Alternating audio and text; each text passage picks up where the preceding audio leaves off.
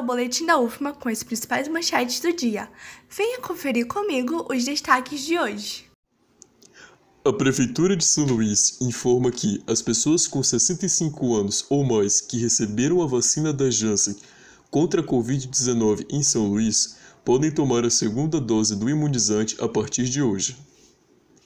Para mais informações, acesse o site da Secretaria Municipal de Saúde da Prefeitura de São Luís www.saoluís.ma.gov.br/cimos.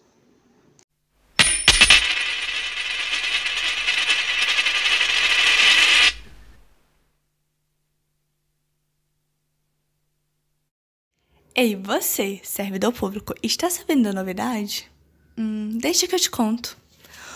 O governo do estado decretou o reajuste salarial dos servidores públicos do Maranhão.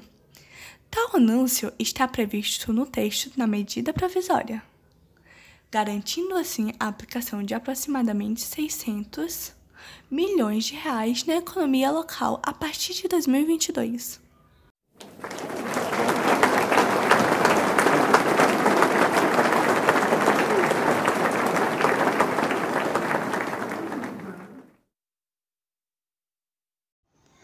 O STF determinou hoje, por unanimidade, a tutela concedida pelo ministro Nunes Marques, que declarou ilegítimas as leis da gestão de Flávio Dino, do PSB, no Maranhão, que criaram cargos comissionados de capelão para a área de segurança pública.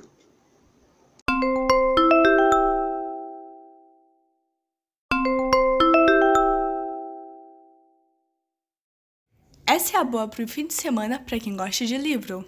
A 14ª Feira do Livro de São Luís começa hoje, às 6 horas da tarde, e vai acontecer até o dia 12 de dezembro, na Praça Maria Aragão.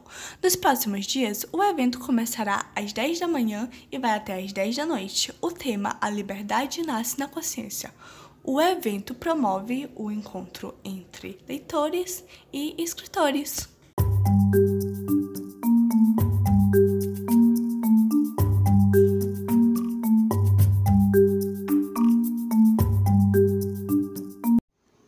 Prêmio FAPIMA 2021 homenageia e celebra as conquistas das cientistas da UFMA.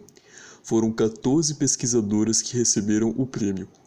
Luciane Brito foi uma das homenageadas da noite, junto com Záfira de Almeida. O evento aconteceu no Teatro Arthur Azevedo.